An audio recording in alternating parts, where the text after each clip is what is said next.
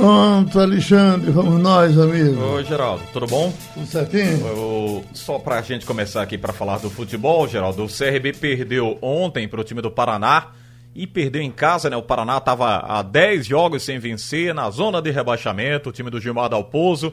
Aí o CRB perdeu por 2 a 0 deixou o Náutico complicado, né? Nessa tentativa de fugir ali da zona de rebaixamento.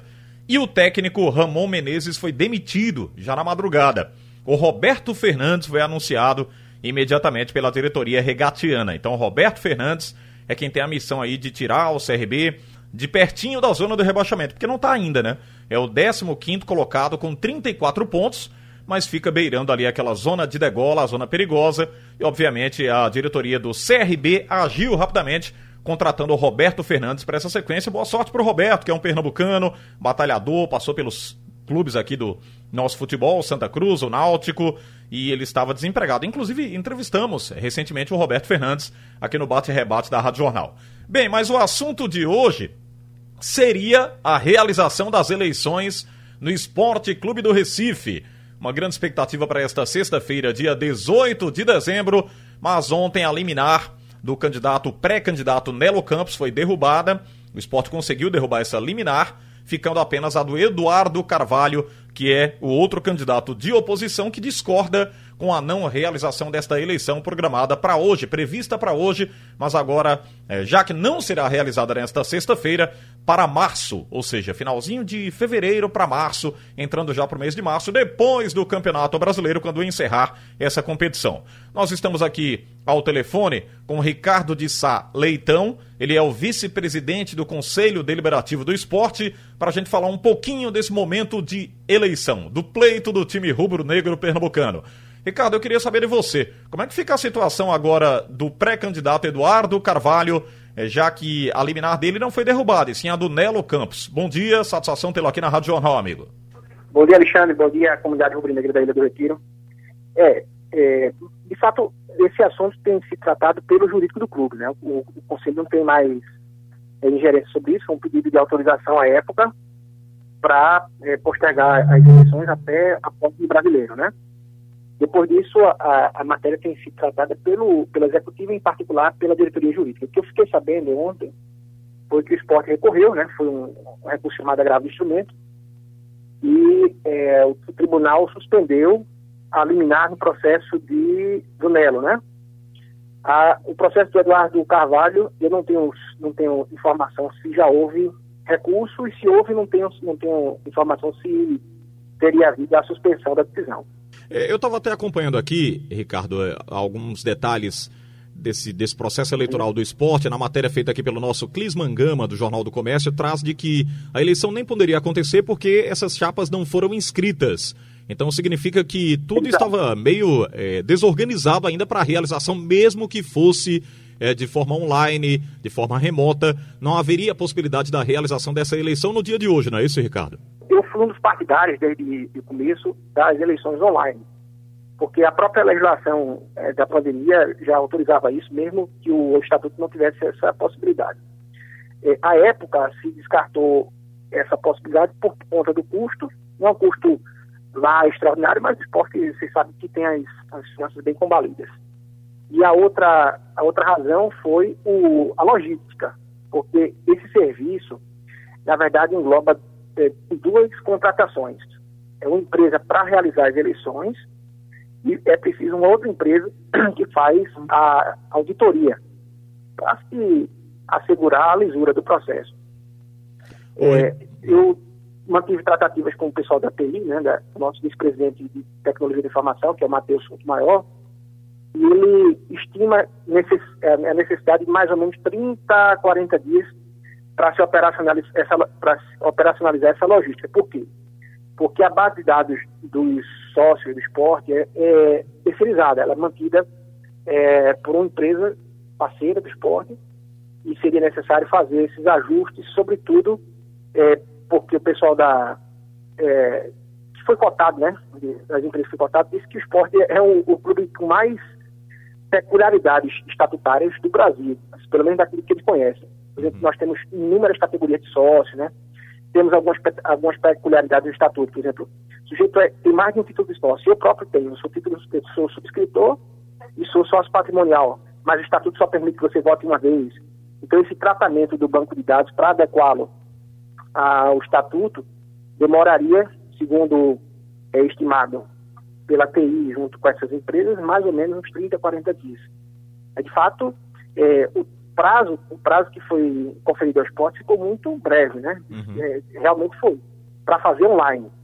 É, para fazer presencialmente, eu não eu, eu, tenho conhecimento de que o Corpo de Bombeiros já havia autorizado, né, tinha dado um alvará ao esporte no fim de novembro, é, mas não sei, não sei se essa, é, essas premissas que autorizaram na época ainda estariam vigentes, ou se seria necessário fazer alguma adequação, de repente drive-thru, né, teve alguns, alguns clubes que fizeram assim, o, o eleitor votava no carro, né, sem sair do carro, o esporte tem, tem um espaço para isso. É, mas, de toda forma, assim, essa, essa logística seria um passo posterior à inscrição da chapa, né? Uhum. É, hoje não há realmente é, chapas inscritas. A, a previsão de inscrição é até o dia 30 de novembro, é, e até o dia 30 ainda não havia sido formalizado nenhum pedido de inscrição. Então, as informações que eu tenho são essas. Entendi. É... O, o, o, Ricardo, o nosso Robert Sarmento aqui do Jornal do Comércio, do Online, está aqui ao nosso lado também. Gostaria de, de fazer uma pergunta também sobre esse, esse quesito de eleições no esporte. Pois não, Robert? Bom dia, Xande. Bom dia aos ouvintes da Rádio Jornal. Bom dia para você, Ricardo. É o seguinte, a situação do... A decisão concedida a Eduardo Carvalho ainda está em vigor. Diante disso, existe ainda a possibilidade da eleição acontecer, não hoje, que talvez seja meio complicado, mas ainda em 2020? do ponto de vista processual, deveria estar acontecendo agora as eleições, né? É, mas a obrigação, a obrigação de que existe do ponto de vista jurídico era do ponto de vista fático muito difícil de se, de se executar, porque a intimação só chegou ao esporte, segundo eu tive conhecimento, na sexta. Então, é, haveria aí uma semana para você escrever chapas, é, ainda teria um tempo estatutário de alguns dias para se analisar recurso contra, contra indeferimento de chapa, é, saneamento de alguma irregularidade na, na chapa, de repente faltou algum documento, isso aí é, precisa ter prazo. Então, é, do ponto de vista empírico, né, é, concreto, fático, é difícil mesmo executar isso.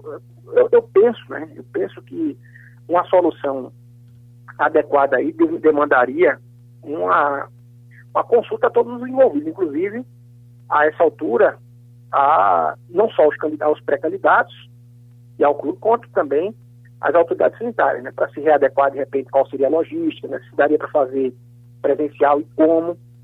E esse plano, eu espero, né, eu espero, eu estou fora do processo sucessório, né, decidi para não.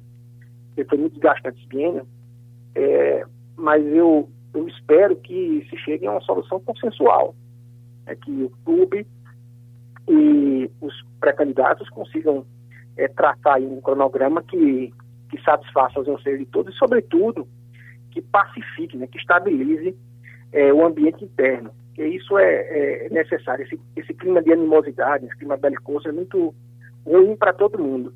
É, o processo sucessório tem que transcorrer de uma forma sabia, de uma forma é, leal de todas as partes, de uma forma é, tranquila, né? por mais que haja uma disputa, mas a disputa é, é momentânea. Ter passado por pleito eleitoral, na hora que sai gol do esporte, você abraça, não quer saber de quem, quem votou em quem, né? quem estava a favor de qual candidato, quem estava a favor de qual posição política. No final das contas, estamos, somos todos uma fraternidade.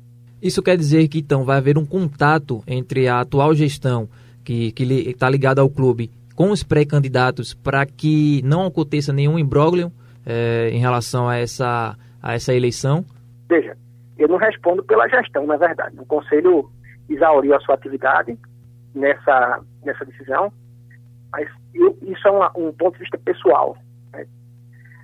É, a obrigação, a obrigação desse porte, né, com essas circunstâncias, com essas peculiaridades, eu penso que seria melhor organizada, melhor, melhor solucionada essa situação com uma, uma solução consensual. Né? Isso é o meu ponto de vista. Mas eu não posso, não sei se há alguma, alguma tratativa do clube com os pré-candidatos. Eu, eu, eu, como, até como magistrado mesmo, eu sou muito, muito entusiasta das soluções consensuais, aquelas soluções que é, não são impostas por um terceiro, no caso judiciário. Né? Uhum. Né? Quando, quando a decisão é imposta por um terceiro, pelo menos uma parte não sai satisfeita. Isso quando não as duas insatisfeitas. Então, a solução que é construída de forma consensual, pacífica, negociada, ela é sempre melhor. Mas, como eu disse, eu não respondo pela, pela gestão e não tenho informação se isso, se isso ocorre, né? se está acontecendo algum tipo de tratativa. Mas eu acharia prudente é, para pacificar o clube e também para dar uma solução é, razoável, né? que, seja, que seja satisfatória para todo mundo. Verdade. Sobretudo para o esporte do Recife. É isso, Ricardo. Eu queria te agradecer aqui pela presença na Rádio Jornal na manhã desta sexta-feira e esperar um consenso de ideias e, evidentemente, que uhum. a situação com a oposição é, possam sempre construir ideias para que o clube permaneça na Série A. Isso fará com que uhum. o esporte dê uma organizada nas dívidas, organize a casa, saia desse patamar de dívidas que esteve aí mergulhado nesse ano e, obviamente, que possa crescer uhum. muito mais aí para o cenário brasileiro, viu, Ricardo? É, com certeza. Eu torço também, como rubro-negro e como, até como ser humano, né, para que os, o, protagonista seja, é, sejam as ideias, né? Sejam as ideias, um debate elegante, respeitoso e de qualidade. Este é o Ricardo de Sá Leitão, a gente agradece aqui por essa conversa, ele é o vice-presidente do Conselho Deliberativo do Esporte. Agora o Eduardo Carvalho, que é o pré-candidato também, ele conversou com o Robert Sarmento, falando sobre essa questão da não realização das eleições. Vamos ouvir o que disse o Eduardo Carvalho nessa entrevista com o Robert. Bom dia a todos, meu JC, bom dia, bom dia, Nação Rubro-Negra. Repare, enquanto a gente trata da verdade, o esporte começa a levantar factóides, fake news a impossibilidade de se realizar a eleição no dia de hoje, ela decorre da falta de vontade, da má vontade desse grupo que domina o esporte há mais de 60 anos. Não encontraram um candidato, trataram de tentar adiar as eleições. Na realidade, a imprensa pernambucana hoje desmascara mais uma vez essa alegação da impossibilidade de se realizar a eleição presencial. O problema não é se realizar no dia 18 ou não se realizar no dia 18. Essa colocação que é feita pela atual administração do esporte me lembra Goldsbell, né, o ministro da propaganda enganosa hitlerista. Tá? O que é determinado pelo Estatuto não é que a, a, a, eleição se realize no dia 18, é que a eleição se realize em 2020 tá? e na segunda quinzena de dezembro. O que acontece é que a administração não atendeu ao que nos consta a determinação expressa na liminar que foi concedida pela 12ª Vara Civil. Ou seja, não tratou de tentar realizar as eleições. Que pergunta a você, o que é que impediria as eleições presenciais na Ilha do Retiro hoje? Ou atualmente, neste momento? Nada. A imprensa pernambucana, conforme eu disse, está trazendo os esclarecimentos com relação ao decreto estadual que restringe a locomoção, o trânsito, enfim, o dia a dia dos pernambucanos. Neste decreto, existe a possibilidade, sim, de que eventos de até 300 pessoas possam se realizar perfeitamente, claro, respeitando os protocolos de segurança. Somente na Ilha do Retiro, no estádio, cabem 35 mil. A média de participantes da eleição do Esporte do Recife não chega a 3 mil, mas digamos que chega a 3 mil. Se dividir esse colegiado de 3 mil ou 5 mil na, entre a sede social, o parque aquático, o estacionamento, o campo auxiliar, o estádio da Ilha do Retiro, que é composto por uma arquibancada frontal, uma arquibancada lateral do placar, uma arquibancada lateral da sede, social, curvas de fulano, curvas de Beltrano, cadeiras, so e os camarotes, sem contar com os meus ginásios e sem contar com a entrada, que é um pátio do arco, a entrada dos arcos, o que é que impediria que as eleições fossem realizadas de forma presencial? Nada. Outra estratégia, outra sugestão, que se divida a eleição em dois, três, quatro, cinco dias. Por que, que a administração não propõe isso?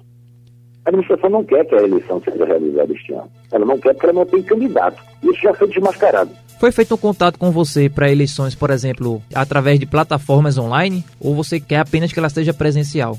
Não, não, não, não. não. Eu queria, inclusive, que, que preferencialmente ela fosse feita de forma virtual e o juiz assim determinou na nossa liminar. O que acontece aqui, eu vou repetir, enquanto nós apresentamos documentos comprovando a viabilidade das eleições virtuais, tá? a administração diz que não pode cumprir a liminar de agora, no que diz respeito à eleição virtual, porque em outubro deste ano, o Conselho se reuniu e entendeu que não era viável. Quer dizer, a gente apresenta um documento para uma empresa que tem expertise em realizar as eleições, que diz que pode realizar as eleições em 10 dias úteis, e o esporte alega em sua defesa que não pode cumprir o liminar porque o Conselho decidiu em outubro que não era viável.